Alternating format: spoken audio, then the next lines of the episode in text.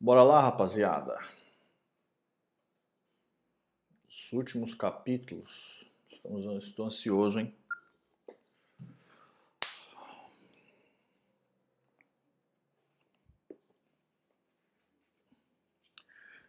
Capítulo 22. Deixa eu arrumar o TP aqui.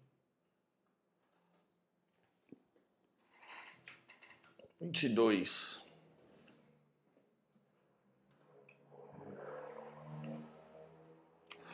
Vamos lá.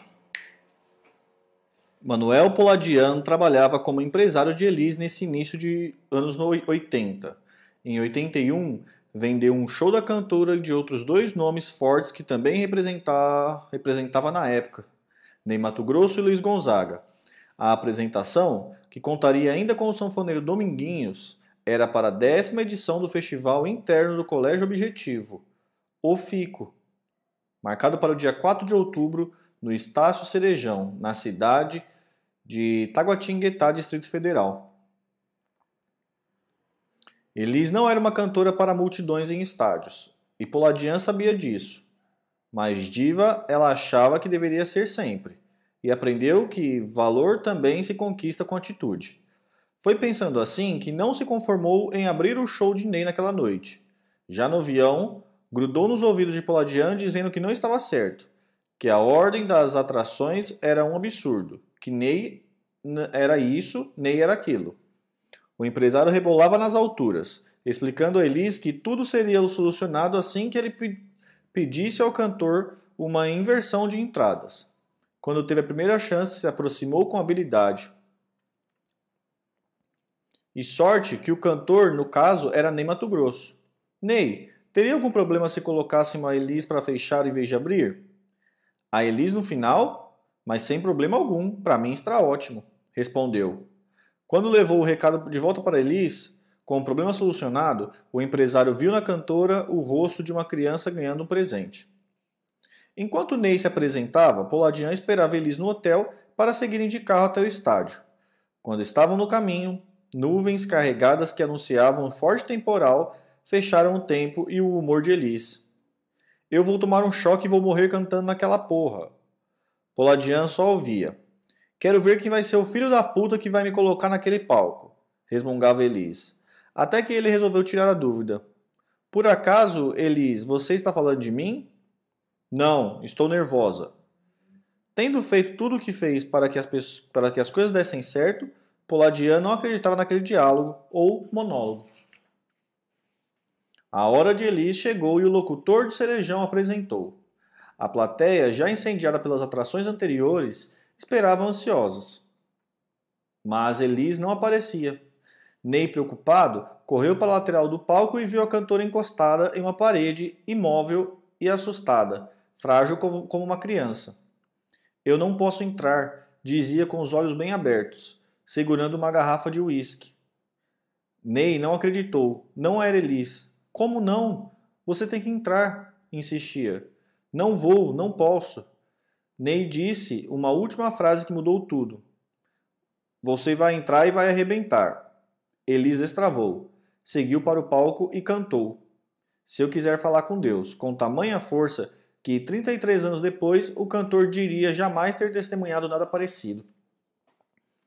Por mais que ninguém assumisse, artista que quisesse estar com, com o povo nos anos 80 tinha as emissoras de rádio FM como a terra prometida. Mais que bater cartão nos programas de Chacrinha, Raul Gil ou Clube do Bolinha, semanais à base de muita farra e playback, um tipo de show circense com que Elise implicava, nada se comparava com o fato de ter uma música entre as 10 mais nas grandes emissoras um caminho que nem sempre tinha a ver com reconhecimento artístico ou clamor popular. Cantores estouravam quando suas gravadoras se submetiam a um esquema de pagamentos ou troca de favores, que apesar de legal, se oficializava em várias emissoras.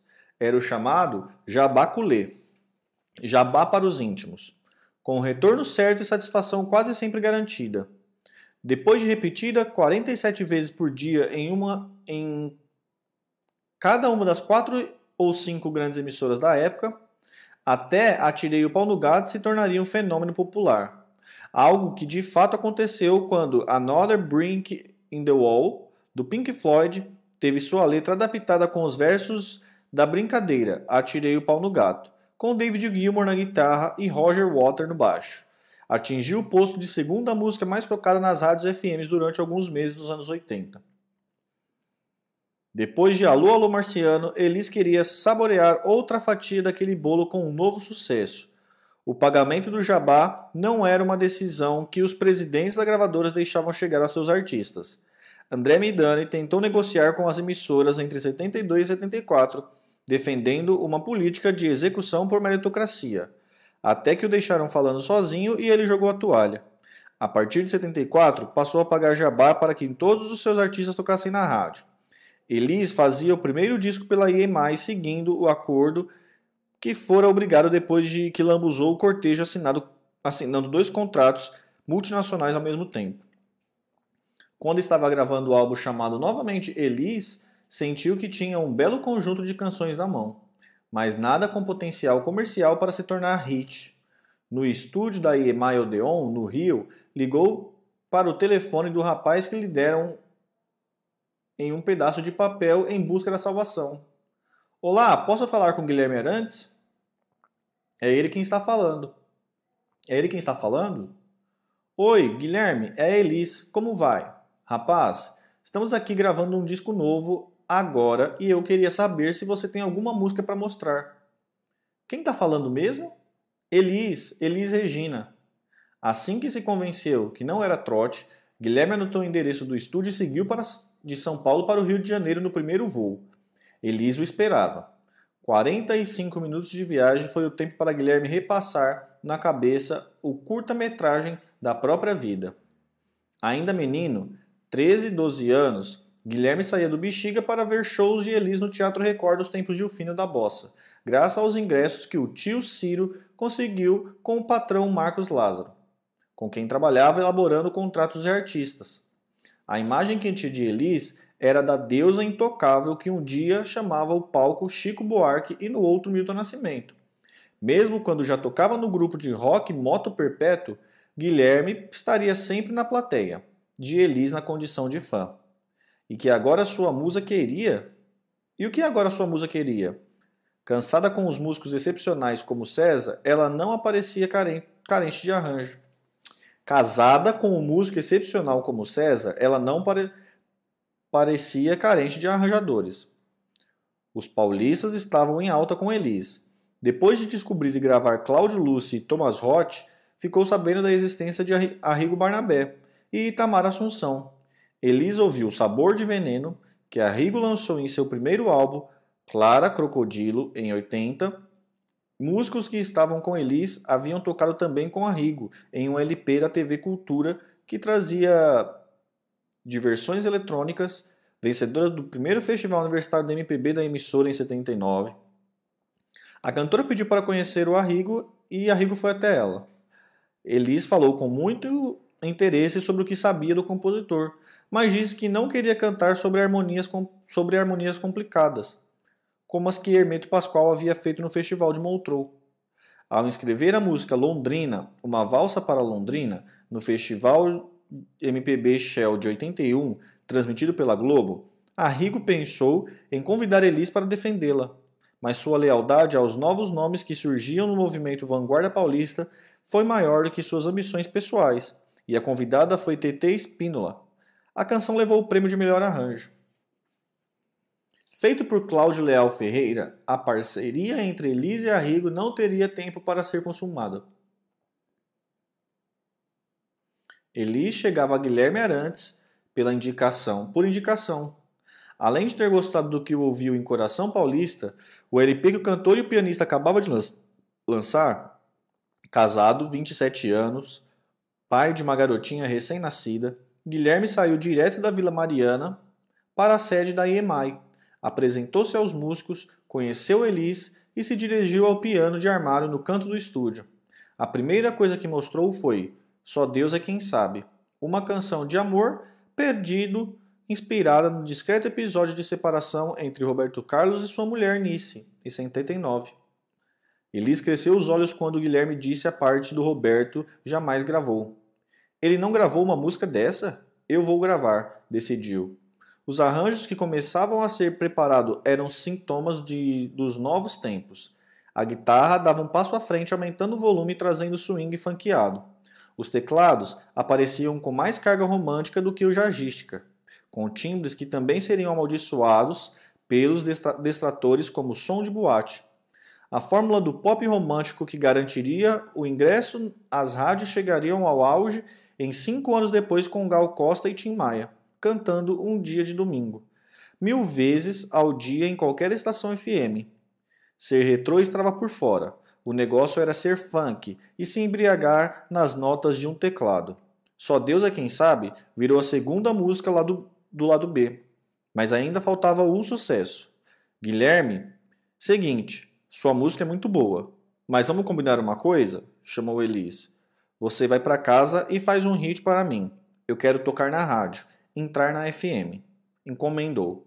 Guilherme tinha dez dias para concluir a missão. Conhecer Elis havia sido inspirador, sobretudo uma Elis que ele não imaginava existir. Uma das brincadeiras da cantora no estúdio era inventar seus próprios ditados fazendo trocadilhos sobre outros trocadilhos. Água mole em pedra dura, mais vale que dois voando. E, em casa de ferreiro, com quem ferro se fere, com quem, com quem ferro se fere é bobo. Eram construções na quais Guilherme se inspiravam para fazer a música pedida pela cantora. Se era para entrar na FM, a canção deveria ter levadas de guitarra e sopro com muito groove, além de um refrão de grudar nos neurônios. No prazo estipulado, Guilherme volta para o Rio com a promessa gravada em uma fita cassete. Um pop de pista com refrão repetido aos montes, chamado Aprendendo a Jogar. A música cumpria sua função, levando Elis para o topo das FMs. Com um sorriso de rosto inteiro, a cantora foi falar com Guilherme sem a presença de César. Queria que ele assumisse o comando de sua carreira para modernizar sua linguagem. Em outras palavras, que não foram ditas assim, que tomasse o lugar de César Camargo Mariano. Guilherme teve sua ponta de orgulho, mas não se deixou levar por ela. Caiu em si e imediatamente tentou fazer Elisa enxergar o absurdo que propunha. César era a peça perfeita na condução, daquela sonoridade única e clasula, e classuda, com um estofo de samba, jazz e bossa nova. Já ele, Guilherme, era até então um cantor de propaganda de programa de auditório. E além de César, Tom Jobim também havia passado por Elis, por ali. Era demais. Guilherme não poderia se sentar no mesmo banco de piano que já fora, ainda que por uma única temporada ocupada por Jobim. Esquece, Elis, não tenho nenhuma competência para isso. A cantora não se conformou e fez tromba. O que ela queria agora não era estofo de bossa nova nem, de, nem cancha de jazz, mas algum alguém disposto a encontrar a linguagem moderna e acessível dos novos tempos. O jovem produtor Maírton Bahia, 25 anos, que havia acabado de trabalhar em um disco de César chamado César Camargo Mariana e Cia, foi convidado para estar à frente do álbum com a orientação de fazê-lo tocar nas rádios. Antes de entrar em estúdio, havia escutado muitas fitas na casa da Serra de Cantareira. Por mais bela que fosse uma canção, Elis preocupava em como se apropriar daquilo. Eu sei que é linda, mas o que vou fazer com esta música? No dia, no dia da gravação, no dia das gravações, Elis foi para a sala dos técnicos cantar com a voz guia para os músicos registrarem suas partes. Guia é o canto usado apenas para orientar os instrumentistas por meio de fones de ouvidos sem maiores recursos nem preocupações com qualidade de microfone. Quando chegou sua vez de colocar a voz definitiva, Elis passou a in investir em interpretações totalmente diferentes do que havia sido acertada como a, com Ayrton nas audições de cada, da cantareira. Conseguia bons resultados, mas algo incomodava o produtor. Elis percebeu o mal-estar e provocou. Só o chato do Mayrton que não está gostando nada de nada? Ele seguia quieto. Depois que os músicos se foram, ela voltou ao assunto. Vocês não está, não está gostando, Mayrton? E ele se explicou. Elis, eu vi você cantar tudo isso de outra forma em sua casa, muito mais natural. Desculpe, acho que sou eu que tenho que mudar minha cabeça. Todos estão gostando. A resposta de Elis foi uma surpresa. Então amanhã você não deixa ninguém entrar no estúdio. Eu quero fazer tudo de novo. No dia seguinte, ela refez a voz de quatro ou cinco canções, buscando o mesmo sentimento dos dias em que procurava o repertório. Mayrton mostrou a voz guia de outras três músicas gravadas pelo grupo que, ela havia que ele havia gostado muito. Nova Estação, de Luiz Guedes e Thomas Hotz, Só Deus é Quem Sabe, de Guilherme Arantes, e uma terceira na qual não se lembra o nome. Elis ouviu e pediu que o produtor colocasse aquelas músicas no disco exatamente como estava, como voz guia.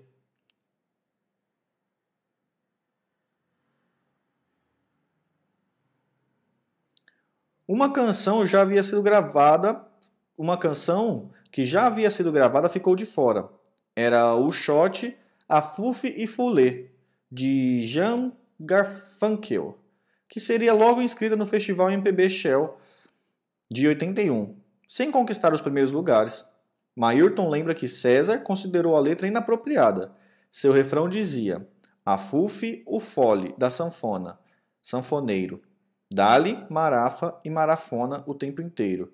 Eu sempre quis morar na zona e o meu dinheiro é feito para gastar. Um dos significados de marafa é maconha e de marafona, prostituta. Para que ninguém usasse a faixa em discos futuros, a voz de Elis foi apagada da gravação. A EMI caprichou no lançamento do primeiro disco de Elis, aos músicos, um generoso jantar no Bar Lagoa, em Ipanema para que todos brindassem o início da parceria que colocava para tocar uma larga escala não só Elis, como também Guilherme Arantes, Nathan Marques, Dudu Portes, César, a cantora Marisa Fossa, Pedro Baldanza. Muita gente apareceu. À mesa estavam sentados Elis, com César à sua frente e Guilherme ao lado. Depois dos primeiros goles de uísque, a cantora deu um toque de perna no compositor por debaixo da mesa para passar um bilhete sem que o marido visse.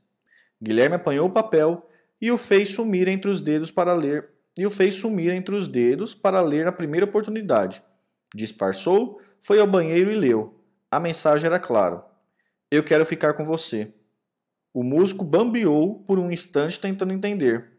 Ao que tudo parecia, Elise e César não andavam bem e aquilo não deveria passar de uma provocação. Ou seria mesmo alguma atração que a impulsionava? De qualquer forma, não deixava de ser um excitante convite de uma mulher com o qual muitos homens sonhavam por ter dois minutos. Guilherme resolveu atender o chamado. Guilherme Arantes entrava nas festas da vida da Elisa aberta. Guilherme Arantes entrava nas frestas da vida de Elisa aberta sempre que havia algum desentendimento com César.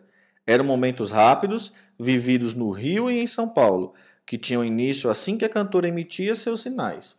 No Rio, conheceu a coleção de vídeos e LP de Vinícius de Moraes guardada com carinho de fã por Elis. Guilherme sentia-se flutuar ao ouvir a maior cantora do país declarando seu amor ao compositor. A morte de Vinícius, ocorrida em julho de 80, a havia fundado em uma crise depressiva da qual, por pouco, não saiu. Assim que soube da notícia, trancou-se até para os amigos, comeu mal por dias e dormiu no chão por noites. A ideia de gravar um disco só com letras do poeta passou a ser outro plano que ela não teria tempo de realizar. Ao lado de Guilherme, Elis pegou a rodovia Rio Santos dirigindo seu Jeep Bandeirantes e parando nos lugares mais agradáveis.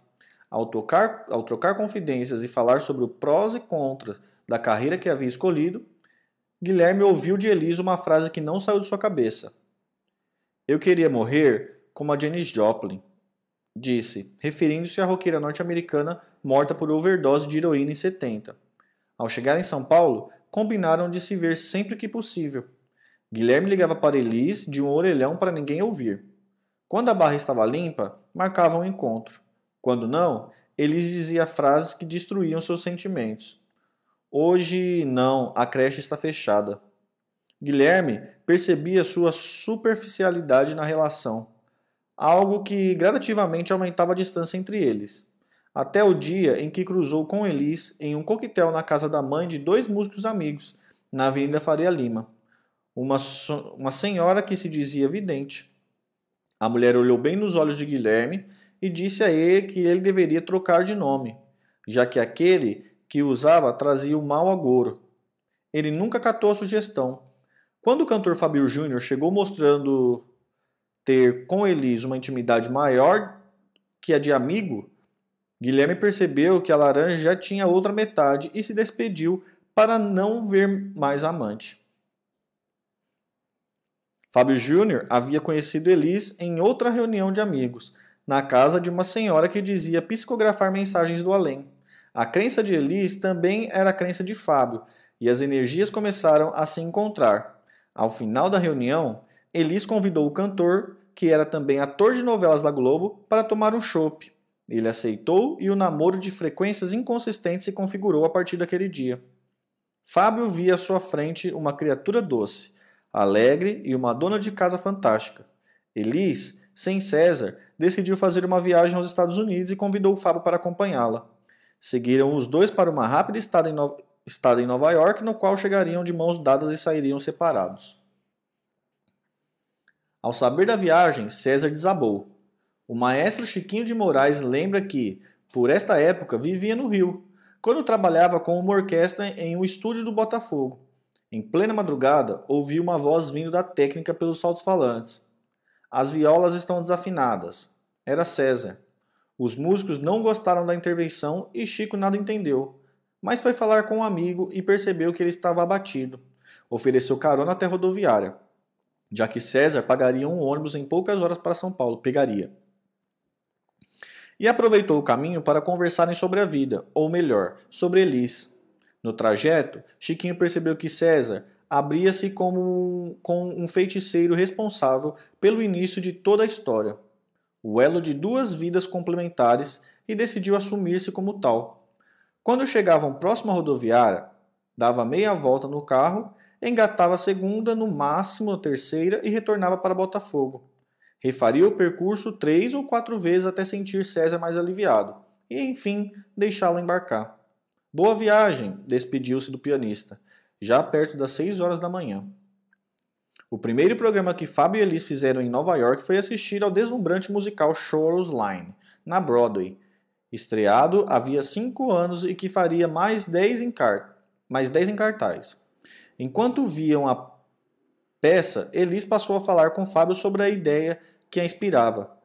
Você vai gravar uma música comigo quando a gente voltar para o Brasil? Fábio desconsiderou. Ok, Elis, olha a peça. Estou falando sério, insistiu. Você está maluca? Vou cantar com você para dizerem que me aproveitei da situação?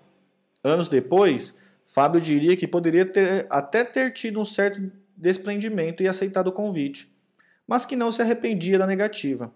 Não seria prudente da minha parte cantar com a maior do país. O artista se recordaria de outra passagem que o impressionou quando esteve ao lado de Elis.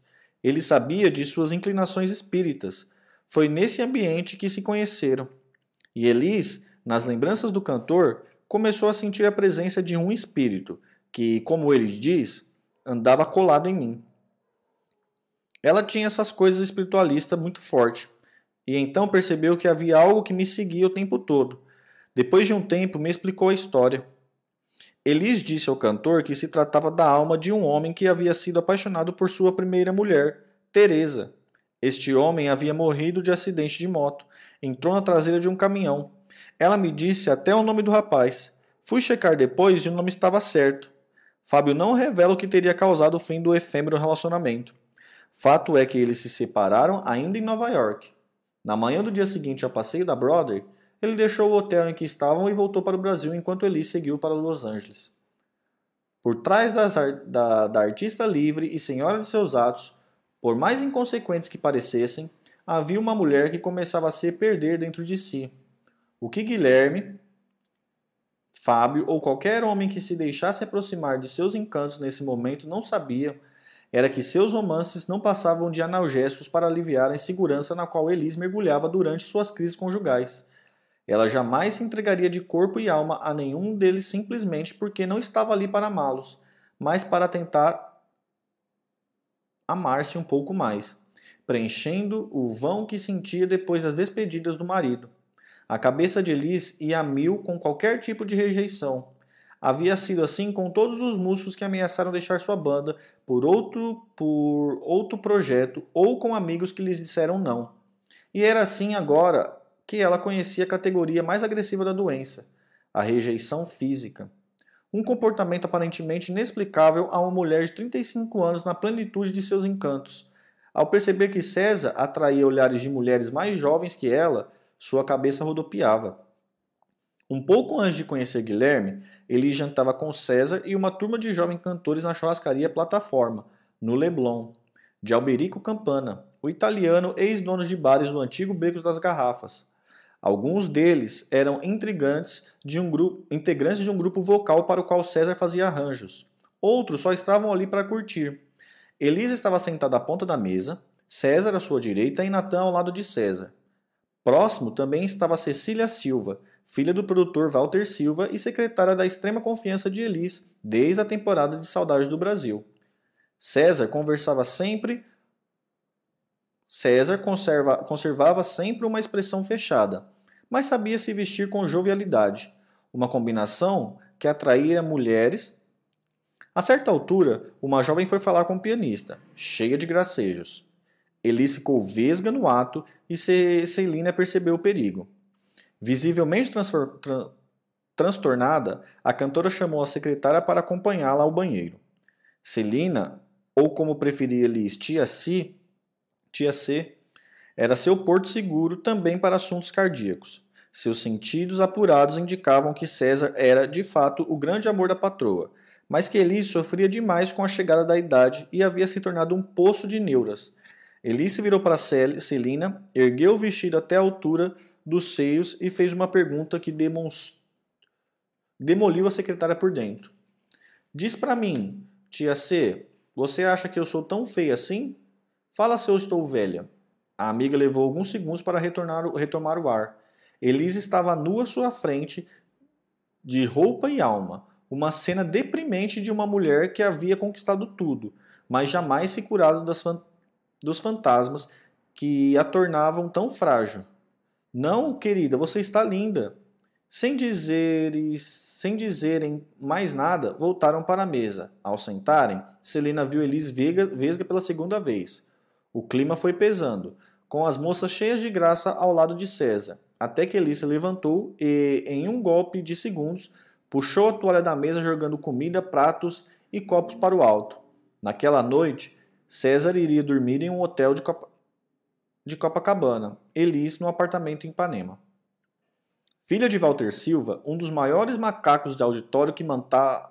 matava e morria em nome de Elis Regina, Celina não negou o sangue ao se converter logo em fã desde as gravações de Dois na Bossa, no Teatro Record, as quais ia com o pai, de paninho e chupeta. Só a Falso Brilhante foi mais de 20 vezes.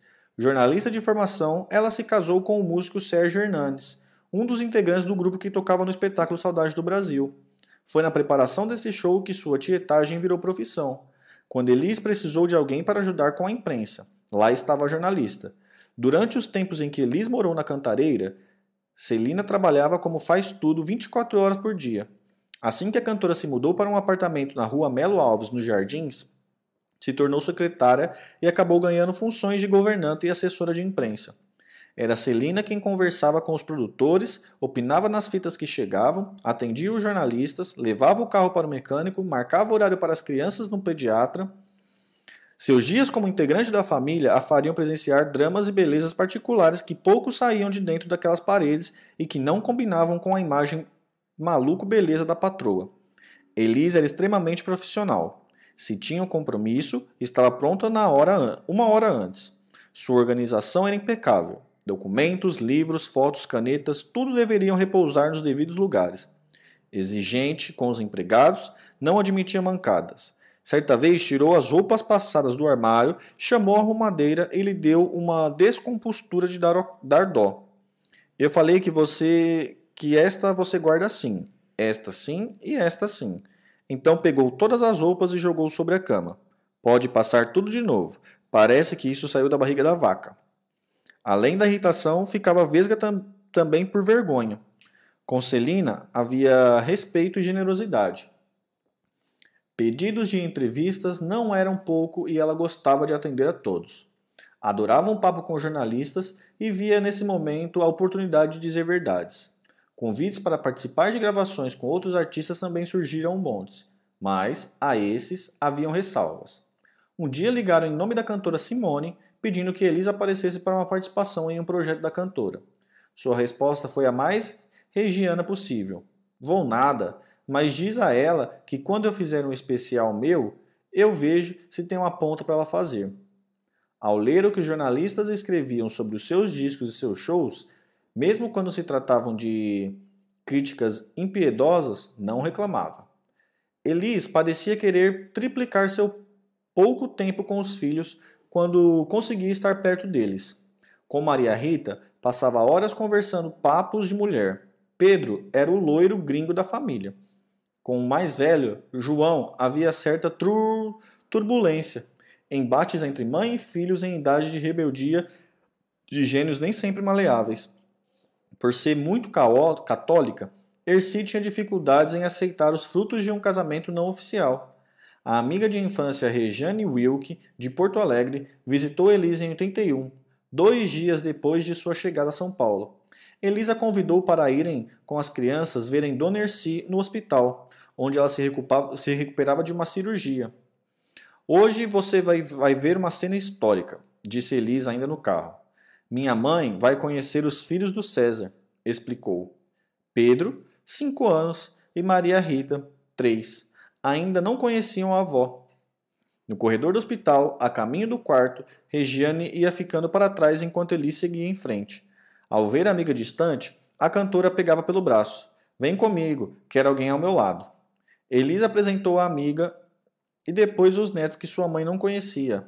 Ah, Pedro, me dá um, beijinho, dá um beijinho na avó, falava Dona Erci olhando para o garoto. Sobre Maria Rita, disse apenas: Puxa, mas é vesguinha como você quando era criança.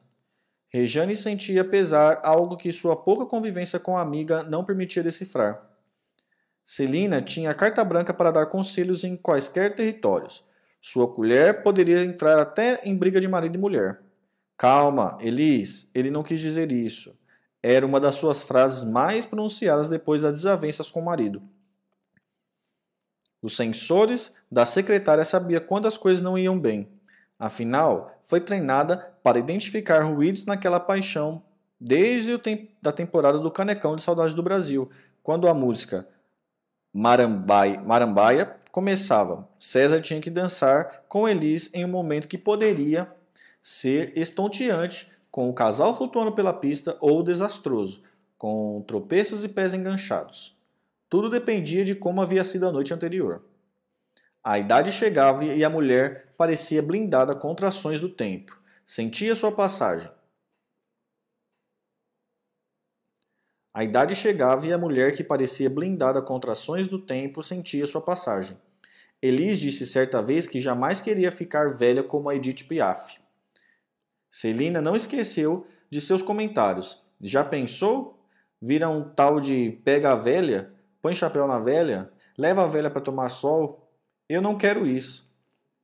Mãe por três vezes, foi depois de Saudade do Brasil, quando fez muitos exercícios no palco e fora dele, que Elis começou a olhar, a olhar mais para o próprio corpo. E foi por aí também que outra diferença passou a ser percebida entre o marido e mulher, até mesmo em um simples almoço de família.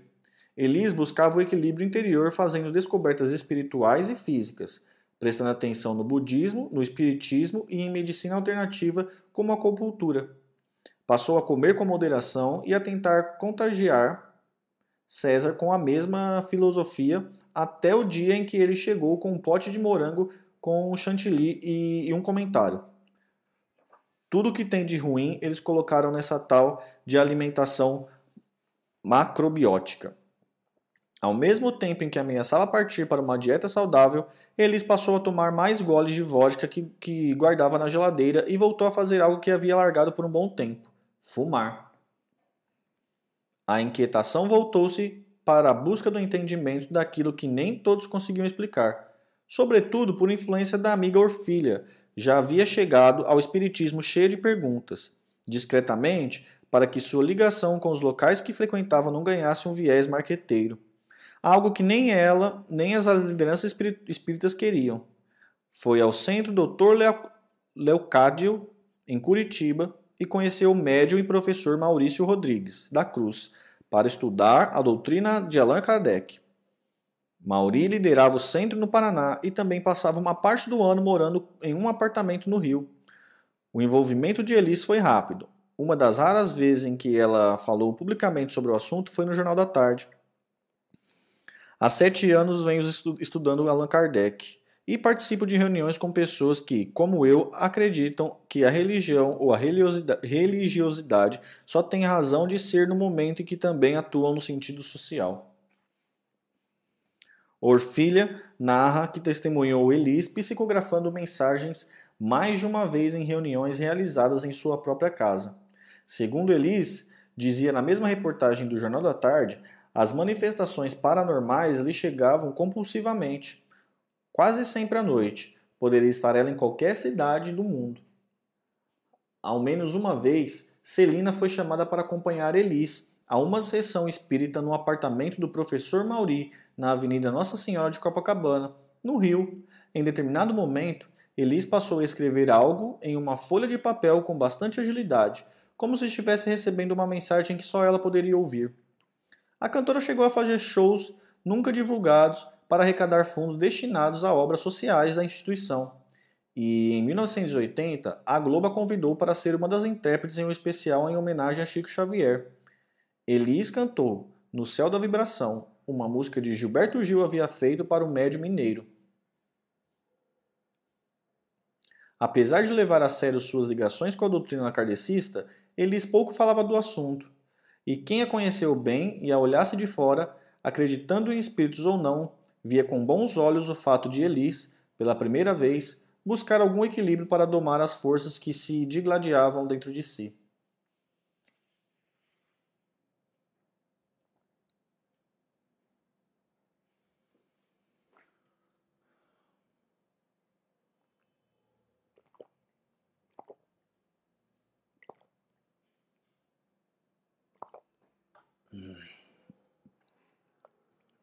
Chegamos ao capítulo 23, temos imagens aqui.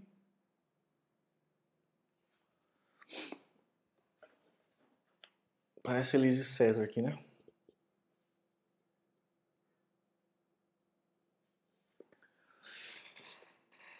Deixa eu mudar aqui no TP.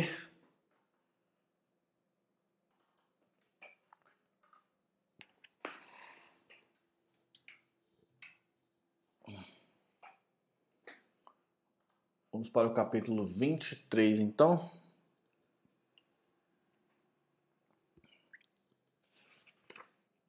Acho que é o penúltimo capítulo, né?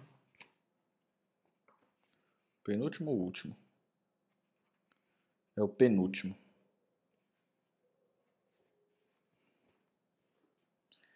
Era 1981 quando ele sentiu a necessidade de tomar mais um trem com destino desconhecido. O argumento de que queria se reinventar já soava desgastado. Disco após discos, que grudavam espetáculos uns nos outros, era um esquema que vinham desde sempre com elementos surpresas de impacto e alto risco. Ninguém sabia o que era, gran... ninguém sabia o que era grande produção até que o circo Falso Brilhante chegou. Poucos acreditavam que um show politizado daria certo em 78, quando o Transversal do Tempo surgiu. A crítica aplaudia a enxovalhada nas mesmas proporções, mas nunca sabia a cor do coelho que sairia da cartola na próxima temporada.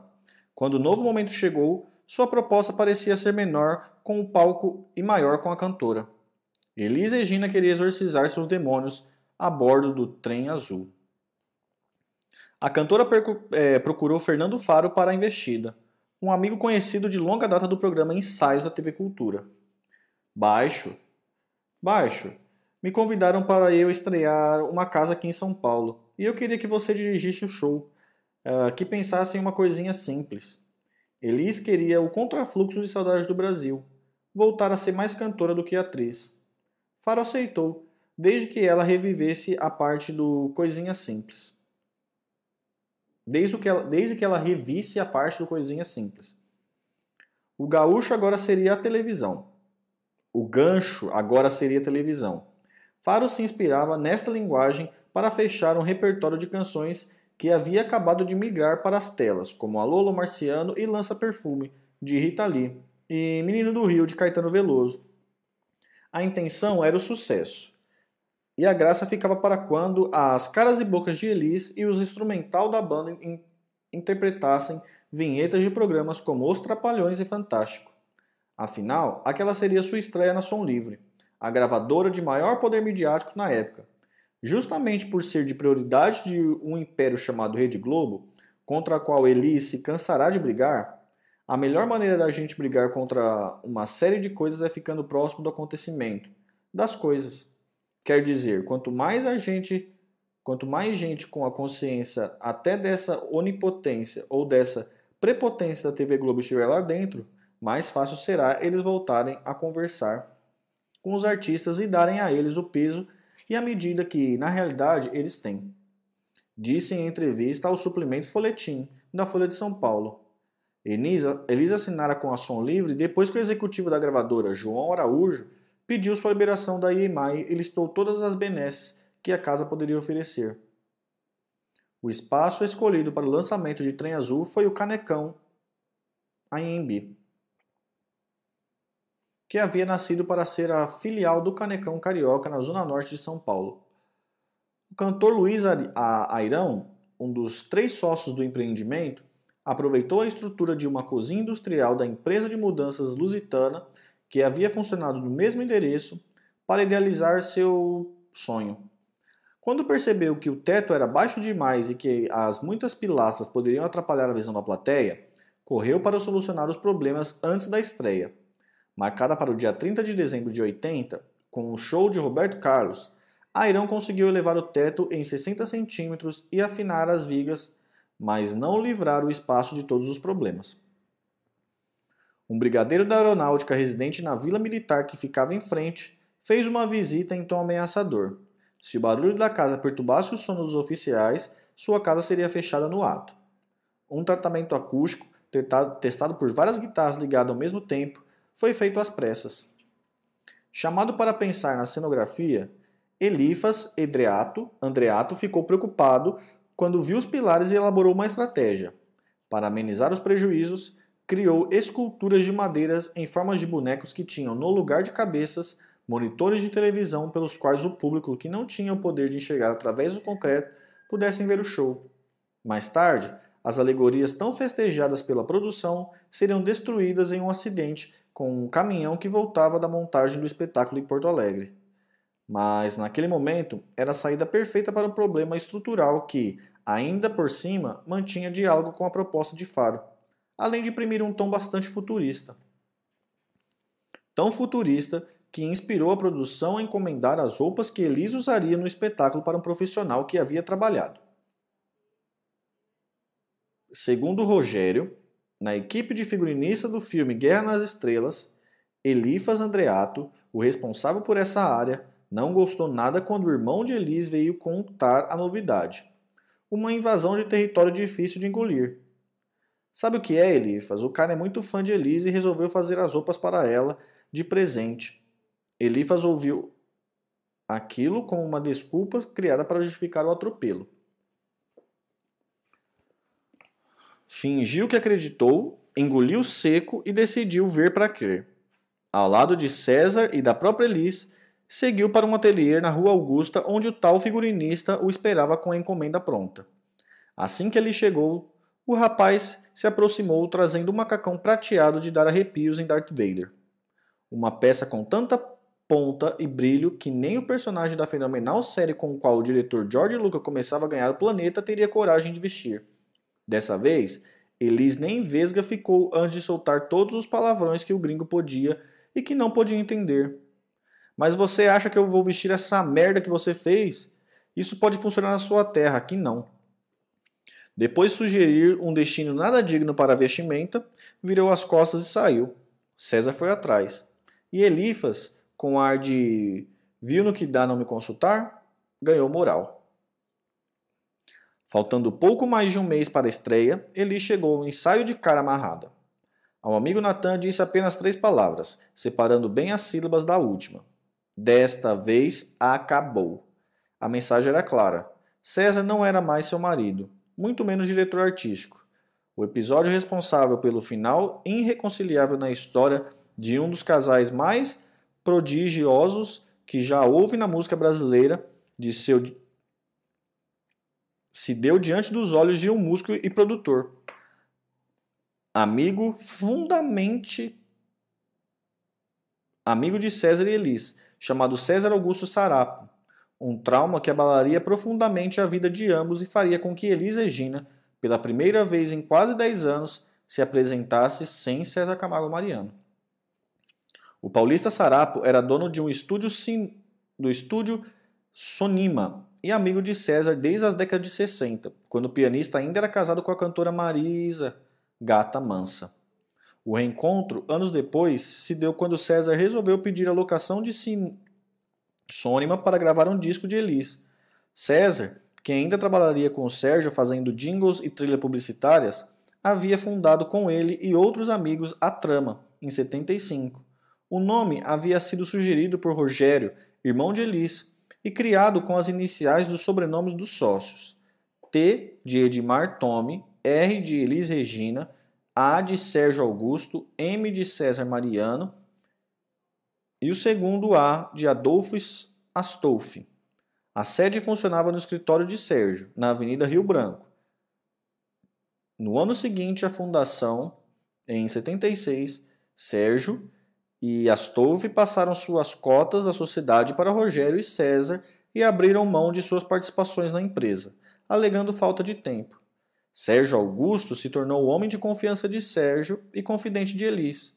Por muitas vezes presenciou episódios de rompimento e cedeu mais do que o, do que o, o ombro aos amigos. Era em sua casa que César se alojava quando as coisas pelos lados da Serra da Cantareira ficavam insustentáveis. O dia que amanheceu torto e não endireitou mais começou com Elis entrando no escritório de Sérgio, na Avenida Rio Branco, com uma senhora desconhecida e uma jovem. As três chegaram em silêncio e subiram as escadas até a sala de Sérgio. Bateram e entraram. Ele estava sozinho. César tocava piano trancado no estúdio do andar de baixo. Sérgio, vim aqui contar para você quem é esse homem chamado César Camargo Mariano, disse Elis. A senhora, que Sérgio não conhecia, era a mãe da garota. As duas haviam procurado Elis com uma bomba. Só vim dizer para a senhora que o seu marido está tendo um caso com a minha filha, disse a mulher ao se encontrar com Elis. Sérgio ouviu tudo calado. Mãe e filha ficaram sentadas nas, nas poltronas da sala, em silêncio, enquanto Elis triturava a reputação do marido. Ao final, Sérgio decidiu deixar as três na sala e descer ao estúdio para falar com César.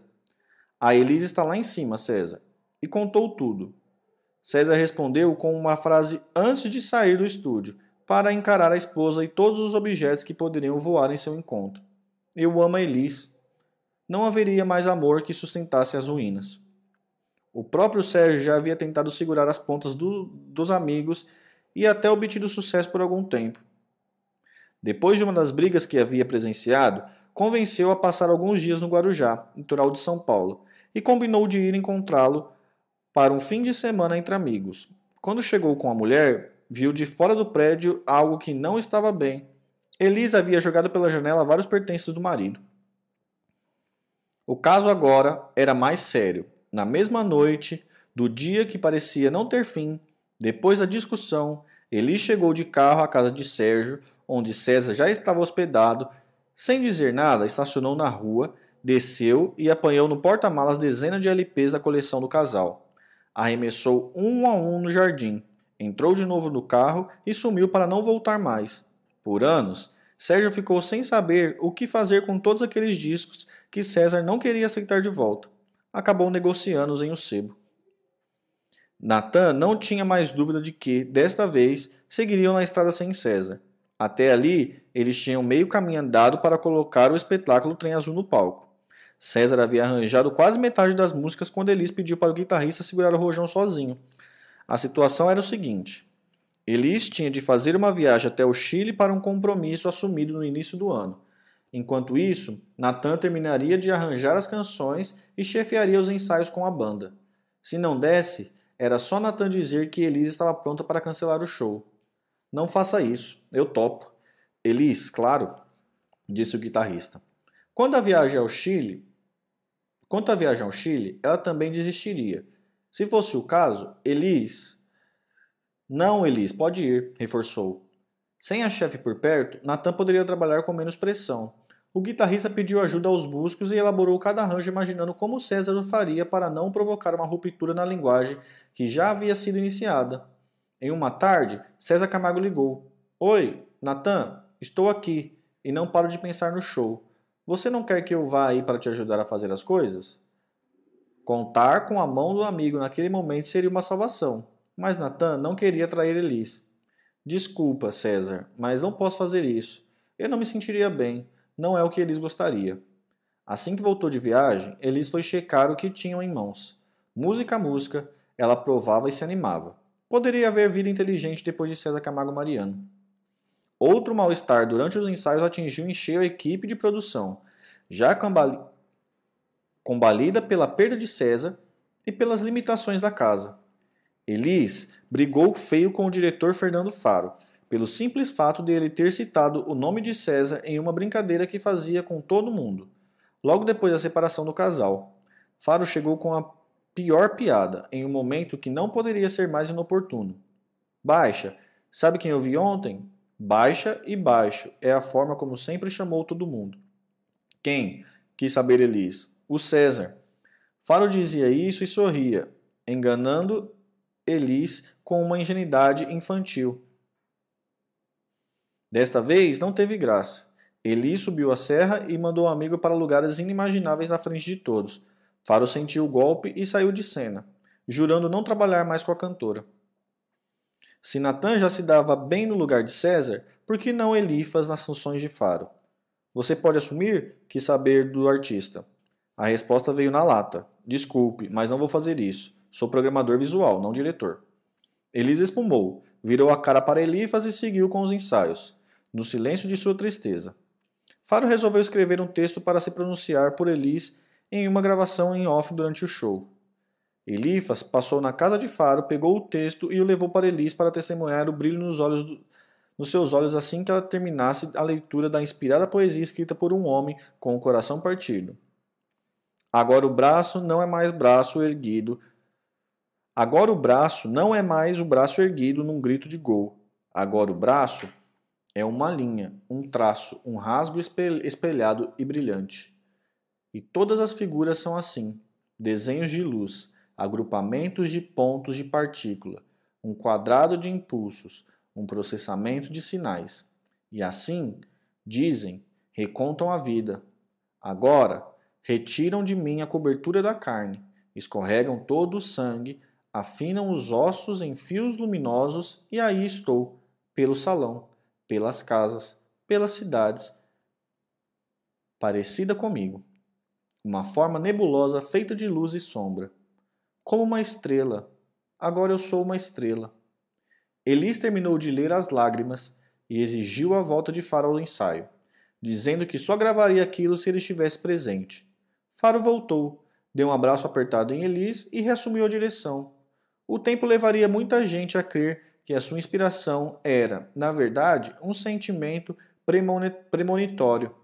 Faro negaria tal dom, dizendo que tudo não passou de um texto sobre a verdade do que era Elis naquele começo dos anos 80. Um artista disposto a pagar o preço dos falsos brilhantes para mostrar sua arte.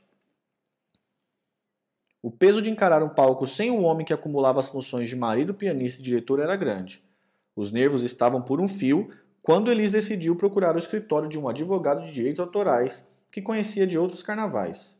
Amigo de, de, do Lobo desde 73, com os serviços prestados a Jobim Chico Buarque, Jobim e Chico Buarque. Samuel McDowell já havia defendido Elis em Falso Brilhante, quando a produtora Trama foi cobrada em uma volumosa quantia em impostos sobre os serviços pela Prefeitura de São Paulo.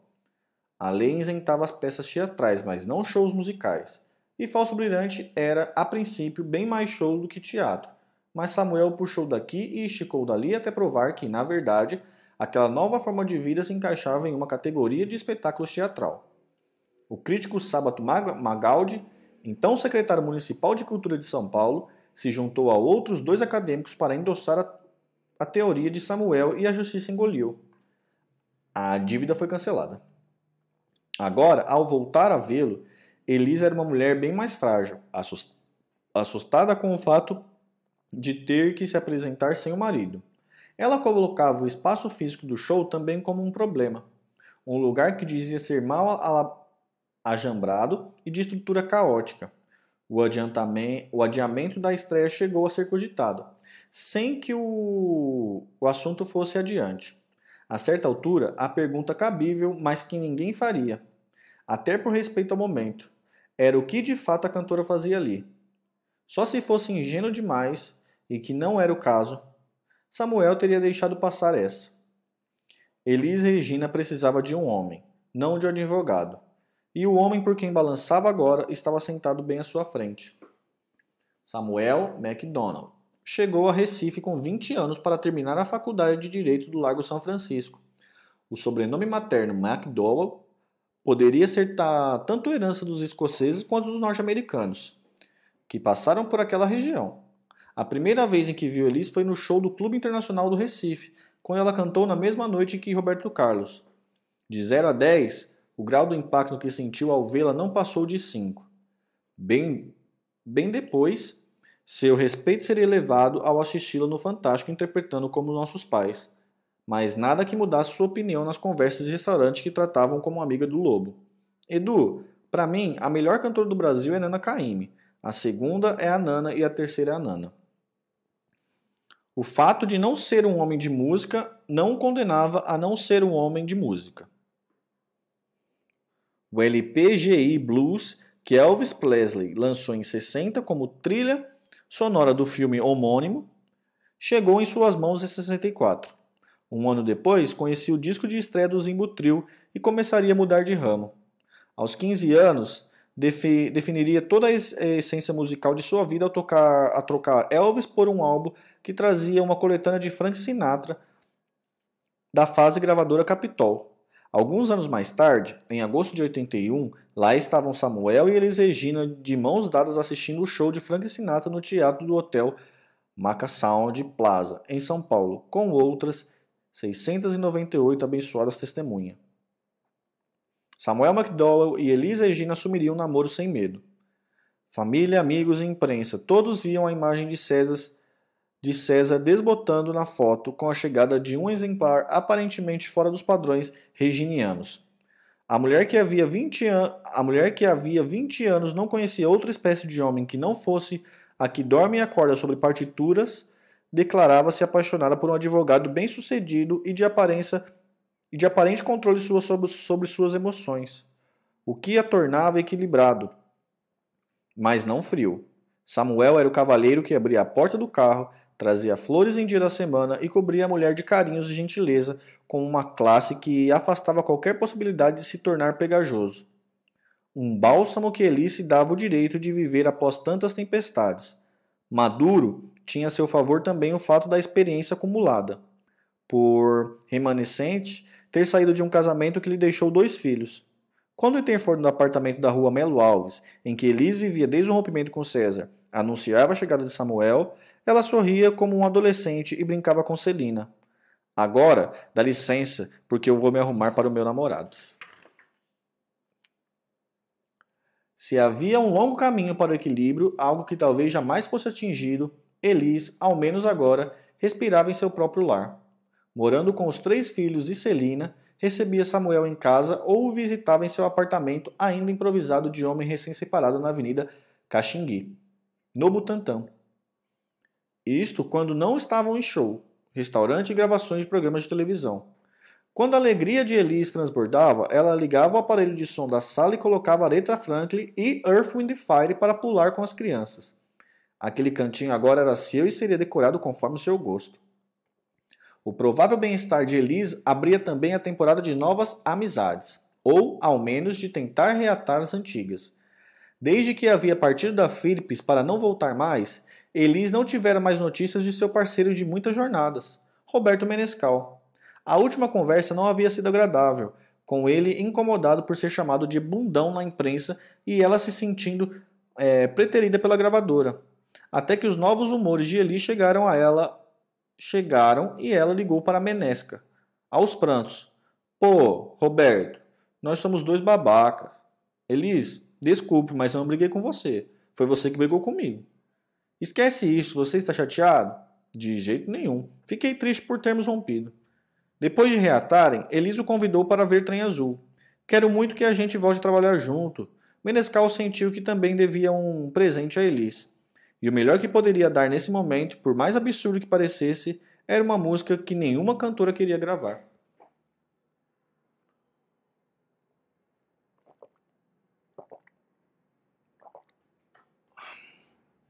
Menescal havia escrito para o mexicano craque dos boleros Armando Manzanero, pedindo que ele mandasse uma canção para, por estar em um novo disco para, para estar em, em um novo disco da Gal Costa. A fita chegou com sete composições, sendo a melhor delas a romântica Me Deixas Louca. Gal, estou te mandando uma música, veja o que acha. Avisou a cantora na primeira ligação, sem resposta. Foi atrás da baiana. E aí, ouviu? Gal disse que não havia tido tempo. Algumas semanas depois, Benesca tentou de novo. Oi, Gal, ouviu a fita? Nada. Como a cantora não parecia um poço, não parecia um poço, um poço de interesse, nem tocada pelo fato de a versão em português ter sido feita pelo escritor e parceiro de Raul Seixas, Paulo Coelho, Menescal voltou à casa da baiana em busca da fita. Quando chegou, Gal não estava. Uma mulher atendeu a porta. A senhora deixou entrar para pegar uma coisinha minha que está aí? pediu o músico. Com a fita recuperada, decidiu tentar Maria Bethânia. Puxa, adoro o Manzaneiro. Comemorou Betânia. Dias depois, lá foi Menescal saber o que havia achado. Ouviu a música, Betânia? Nada. Alguns dias depois, uma nova tentativa. E aí, Betânia, gostou? Nada. De novo, alguém deveria estar de sacanagem. Até que, um dia, Simone ligou. Oi, Roberto, soube que você tem um bolero do Mazanero. Sim, Simone, e ninguém quis gravar. Então, manda para mim, pediu ela. Mas foi aí que o papo com Elisa aconteceu e Me Deixas Louca mudou de destinatário. Daniel Filho ouviu e deu grande força para que Elis gravasse o tema que poderia ser usado na trilha de novela que ele iria dirigir na Globo. Brilhante. Elis adorou e entregou nas mãos do seu novo diretor artístico, Nathan Marks, com a indicação de que ele deixasse mais balada e menos bolero. Nathan se lembrou da introdução de You Have Got a Friend, de James Taylor, e fez uma abertura de guitarra nos mesmos padrões. Elisa aprovou e incluiu ainda algumas frases que havia criado com a voz para serem feitas por um violino em uníssono com a guitarra distorcida de Nathan. Um carinho que nem de longe imaginaria ser para a última gravação em estúdio. Trem Azul estreou com um longo espetáculo de 25 músicas bastante reconhecíveis, incluindo Me Deixas Loucas. Provavelmente a produção de intenção mais pop de sua carreira. Depois de algum tempo tentando deixar o cabelo crescer e atingindo e atingindo uma aparência mais conservadora, que pouco combinava com sua personalidade artística, Elise apareceu no palco com um corte curto de pontas desfiadas e audaciosamente descoloridas usando um macacão dourado, intencionalmente copiado da peça que Rita Lee já havia usado em público, e, portanto, um dos primeiros microfones sem fio do show, show business. E portando um dos primeiros microfones sem fio do showbiz. A diferença não era mais de show para show, mas de Elis para Elis. Sua postura era a de uma cantora de rock and roll dos anos 70, uma Janis Joplin que por vezes evocava Billie Holiday. Elise vinha com tudo e mal controlava o próprio corpo, se jogando para frente e para trás como euforia convulsiva. Ao apresentar os músicos, gesticulava os braços com força em direção a eles e falava em códigos de emoções embaralhadas. Fazia graça com Baby Consuelo cantando O Menino do Rio, fingindo lamber as axilas na parte do drão tatuado no braço ao mesmo tempo em que havia um impacto artístico inegável. O show causava desconforto com muita gente que conhecia Elis de outros palcos. Se eu quiser falar com Deus, deixou Gilberto Gil atônico, literalmente de queixo caído. Tenso primeiro, rendido depois. Como é que eu vou cantar essas músicas agora? comentou com Elifas Andreato. Sua maior oração saía da igreja para fazer um voo cósmico nos gritos de Elis. A música O Trem Azul seguia a mesma linha, atingindo uma massa de vibrações e belezas delirantes. Mas, enquanto aplaudiam, os espectadores recebiam um envelope que não queriam abrir. A Elis que estava ali não era a Elis que eles conheciam.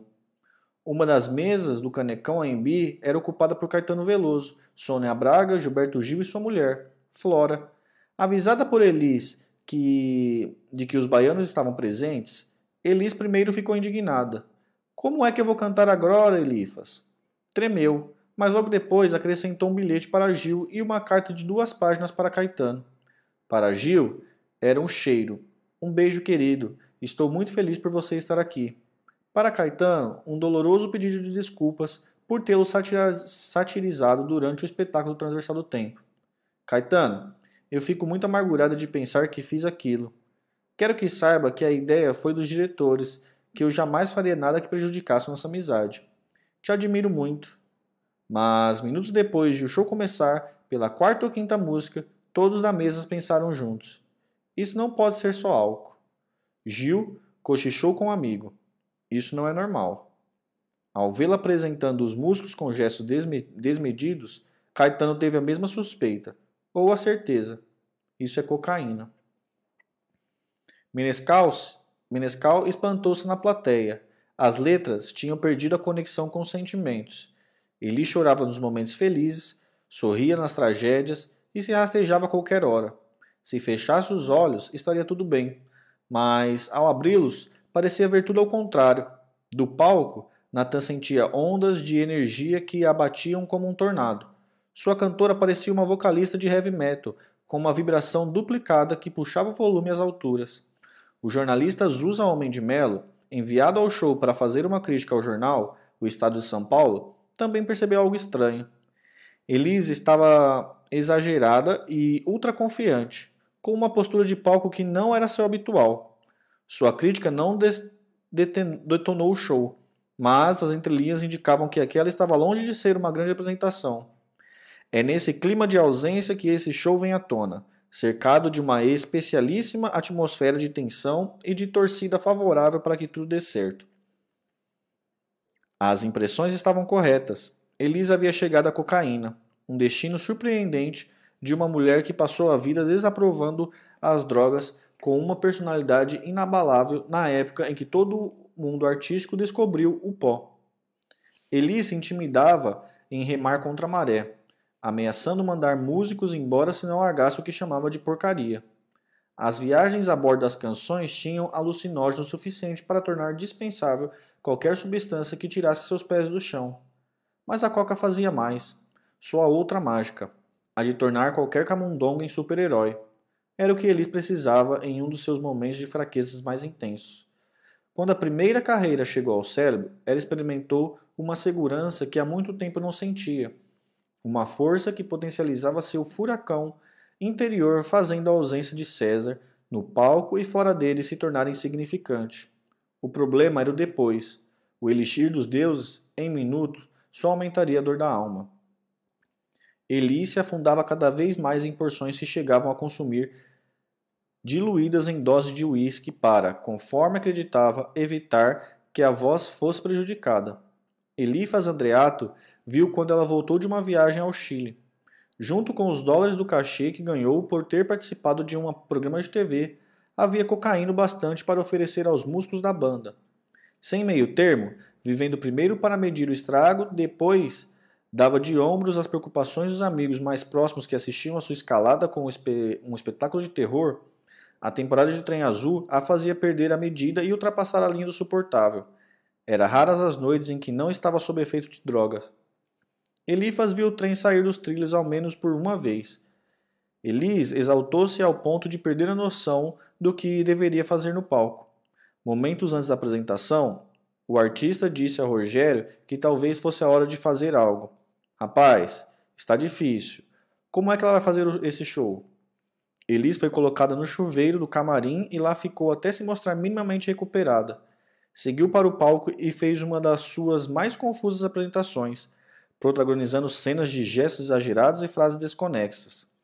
Quando a apresentação terminou, Elifas cogitou com Faro e Rogério de finalmente a levarem para o hospital, mas Elis reagiu furiosa, falando como o alcoólatra que jura não estar bêbado. Não via sentido em procurar um médico, dizia ela. Uma exposição pública de suas fraquezas diante de seus filhos e de Samuel seria a morte para alguém que passou a vida dando provas de força e liberdade. A Elis, que Elifas conheceu antes do pesadelo, amiga e carinhosa, também ressurgia quando ele menos esperava. Uma das vezes foi durante uma folga da temporada de Trem Azul, ainda em São Paulo, quando ela o convidou para jantar em casa. Assim que chegou, foi recebido pela empregada e conduzido ao quarto de Elis. Ela estava lá, abraçada à filha Maria Rita, ouvindo o disco gravado de Tom Jobim. Nunca mais vai acontecer uma coisa desse tamanho, disse, extasiada com o próprio feito, sem olhar para o convidado. Luiz Airão conhecia a cantora de outros tempos. Havia visto Elis garotinha chegar ao sul para registrar um dos seus primeiros discos no estúdio da CBS. E, quase duas décadas depois, assistindo Elis Mulher gravando Alô, Alô Marciano. Um dia foi visitar sua contratada no camarim do Canecão Paulista. Ao entrar, percebeu que Elis olhava para a parede e cantava O Paneguinho, como exercício vocal, alongando suas notas ao máximo para treinar a afinação. É por isso que ela é a cantora mais afinada do país, saiu pensando. Elifas sabia de sua paixão pelo personagem Mafalda, do cartunista argentino Quino. Ao ser informado de que o desenhista estava no Brasil, o convidou para assistir a uma sessão do espetáculo. Quino, também um admirador de Elis, aceitou no ato. Antes do show, no camarim, Elifas deu a notícia à cantora, certo de que seria recebida com euforia. Elis, o Quino, da Mafalda, está aí. Veio ver o show. Mas não. Seu filho da puta, como é que eu vou cantar agora sabendo que ele está aí? Devolveu. Elifas ficou sem jeito e se retirou. Ao final da apresentação, Kino ficou para ver a cantora no camarim, mas ela, estranhamente, não quis recebê-lo. Desconcertado, Elifas argumentou que seria um despropósito tratar o homem com tamanho desdém. Elis pediu que ele reservasse mesas no La Buca Romana, o restaurante em que gostava de passar os finais de noite, para um encontro em algumas horas. Elifas e Quino chegaram primeiro e esperaram até Elisa entrar com os músicos. Sem olhar para o cartunista, a cantora passou direto, sentou-se em outra mesa e ignorou a existência do argentino. Chateado, Quino foi embora. Mais tarde, Elis foi Elifas. Puxa, hoje não deu para falar com ele, né? Mas a gente podia marcar um almoço amanhã, lá em casa. O que você acha? Elifas não tinha mais paciência. Sinceramente, Elis, se você quiser, fale com ele você. Não dá mais. Quino e Elis nunca mais se encontraram.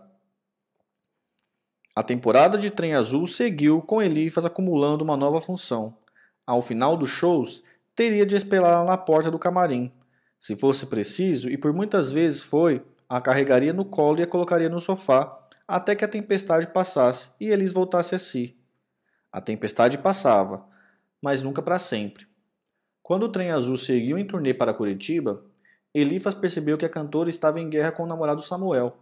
Ao ligar para ele, fazia a temperatura subir sempre que o tema era dia, era o dia em que iriam viver juntos. Ela queria que fosse logo, mas Samuel titubeava. Em poucos minutos, ele se descontrolava e batia o telefone com força. E então ao banheiro do quarto do hotel, passava algum tempo por lá e voltava para ligar e começar tudo de novo. Ela está completamente descontrolada, vai perder a medida, disse Elifas a Faro. O salvador de uma possível tragédia naquela noite de Curitiba foi Edu Lobo. O antigo namorado de Elis, agora um amigo de longa data, amigo também de Samuel, estava na cidade e resolveu levar Elis ao restaurante. Sem saber, Edu tirava Elis do quarto quando ela já estava prestes a perder o chão. Edu revia Elis por uma coincidência de agendas. O compositor havia criado a trilha para o espetáculo Jogo da Dança, do Balé Guaiara, que também estrearia na cidade, e convidando sua ex-mulher, Wanda Sá, para que levasse seus filhos pequenos para assistirem o musical. Wanda reencontrava Edu e ambos se encontravam Elis. Seguiram o restaurante, jantaram e, antes que a conta chegasse, ele chamou Wanda para ir ao banheiro. Ao entrar, ele sacou uma caixinha de metal com uma pedra de cocaína.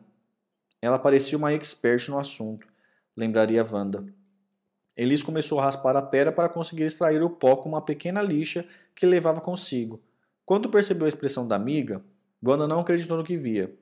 Não, Elis, você não, por favor, pedia. Não por quê? Porque você não pode. Por que você pode e eu não posso? Irritou-se Elis. E Wanda, ainda lívida, respondeu: Porque você é a maior de todas.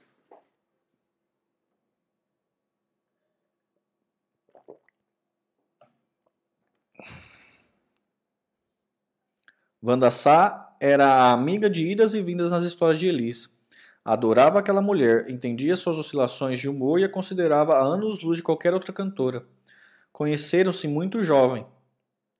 Assim que a gaúcha chegou ao rio e foi para o beco das garrafas. Estava na casa de Nelson Mota quando a imagem de Elisa apareceu na TV pela primeira vez.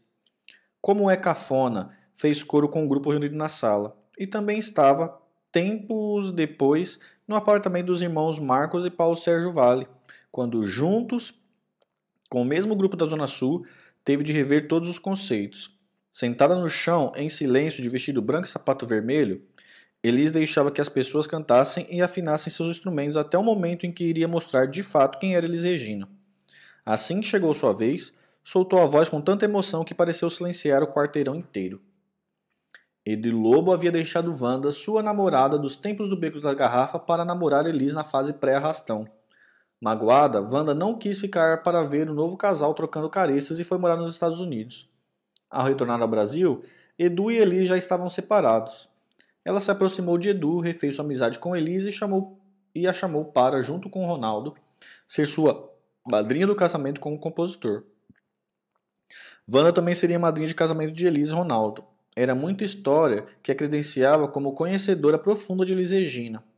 Assisti-la agora, esticando uma carreira de pó na pia do banheiro de um restaurante, não poderia ser mais devastador. Wanda Sá e o mundo todo poderiam fazer isso. Elis Regina, não. Mas ela fez.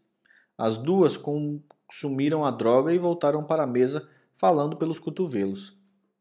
Nada, contudo, parecia tirar o trem azul dos trilhos. Se os amigos viam Elis com uma admiração perturbadora, havia também quem a saudava pelo impacto de suas interpretações. Depois de São Paulo e Curitiba, o espetáculo iria para Porto Alegre, com previsão de chegar ao Rio antes do Natal de 81. Elis marcava outros afazeres no pouco espaço em branco na agenda, entre shows, tempos com filhos e momentos com Samuel. Entre os compromissos profissionais que estimulavam estava a gravação que o produtor Roberto de Oliveira já havia fechado para a TV Record a mesma emissora onde tudo tinha começado 15 anos antes. O ideal seria que ela gravasse as duas músicas que estavam no repertório, no roteiro, Me Deixa Louca e O Trem Azul, e voltasse para o Rio, onde estrearia o espetáculo. Mas o aeroporto de Congonhas fechava meia-noite e o estúdio da Record só eram liberados a partir desse horário. Ou seja, todos seriam muito bem-vindos desde que estivessem dispostos a não dormir cedo. Conhecendo Elis, que não era de repetir música, três horas de trabalho e tudo estaria nos trinks. Mas naquela noite não foi assim. Elis queria mais e mais, acreditando que tudo poderia ficar melhor. Entre uma e outra gravação, ia para o camarim. Passava dez minutos com a porta fechada e voltava com energia redobrada. Gravava outra, voltava ao camarim e retornava ao estúdio. Vamos de novo, dizia Roberto.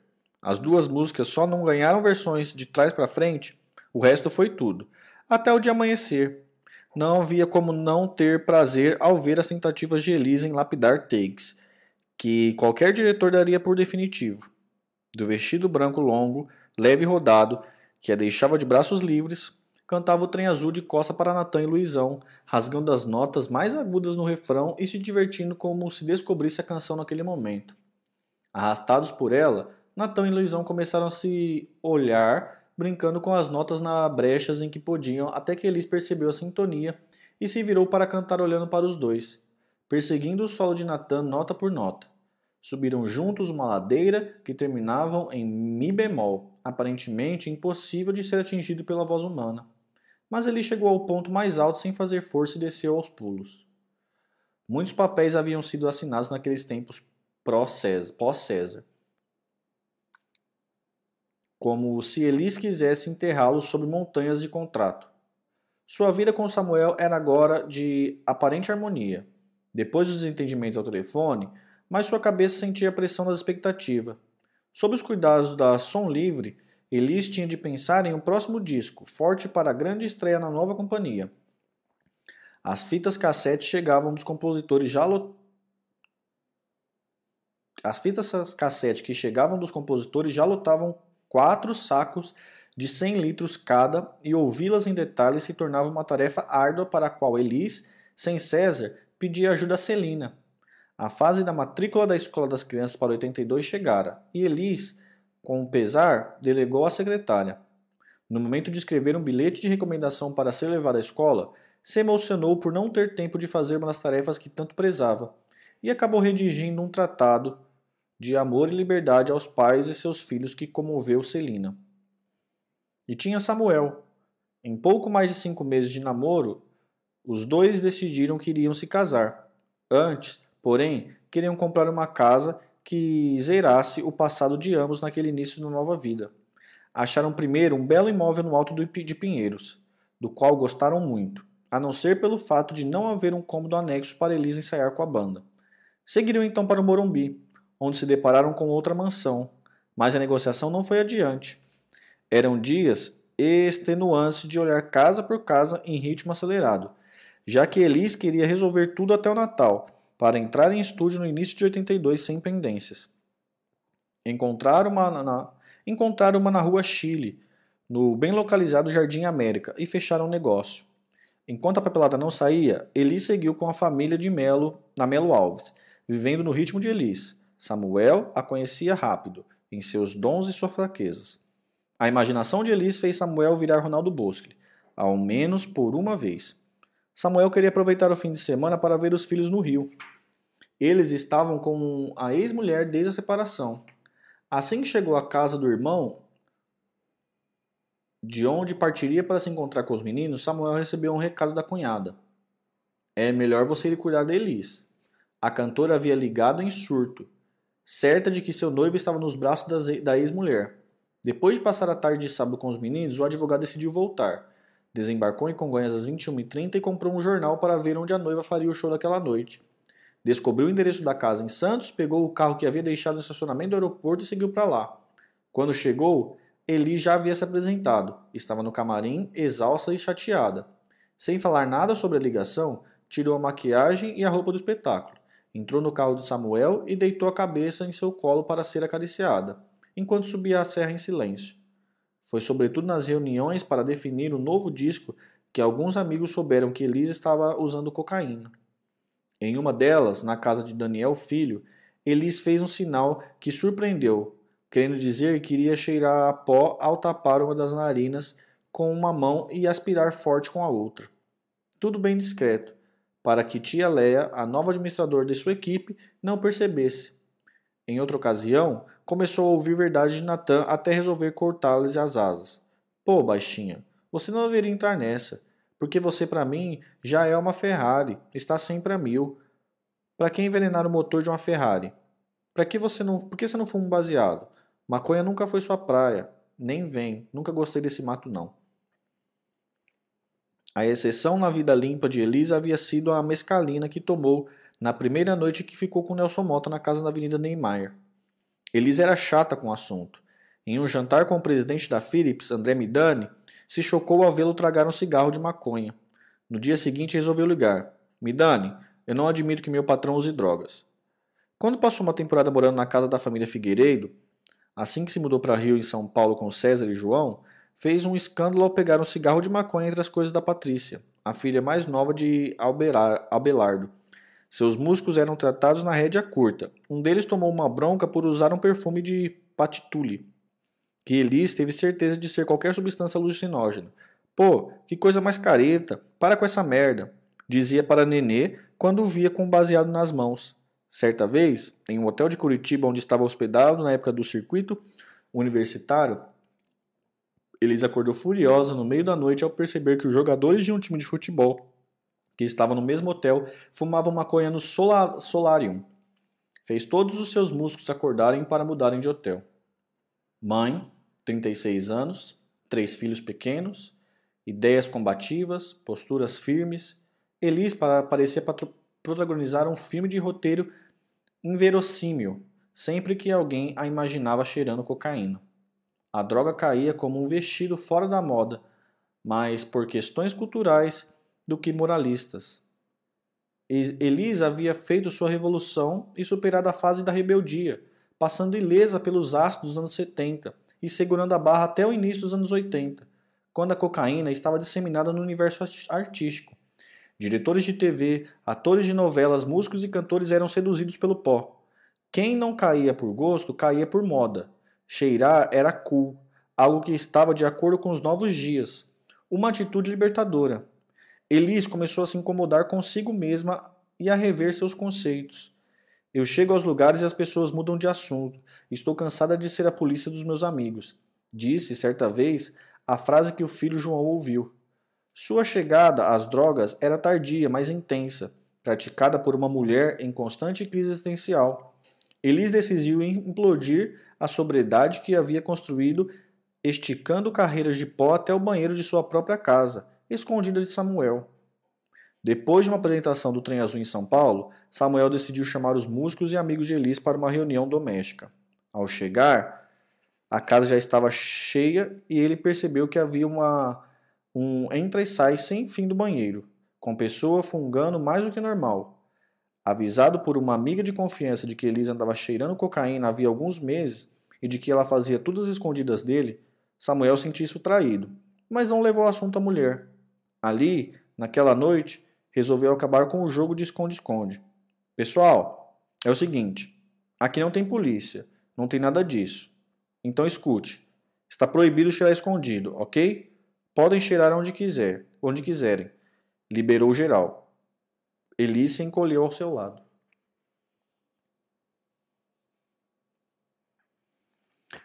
Galera, chegamos ao último episódio. Uh capítulo 24. Só que eu vou ler, vou lê-lo amanhã, se Deus quiser, tá bom? Tá bem pesado aqui esse finalzinho, né? Mas conseguimos aí, chegamos ao episódio 24, tá? É o próximo. Então, obrigado aí quem tá curtindo. Uh, quem vai deixar o like aí, compartilhar também. É isso aí. Tamo junto.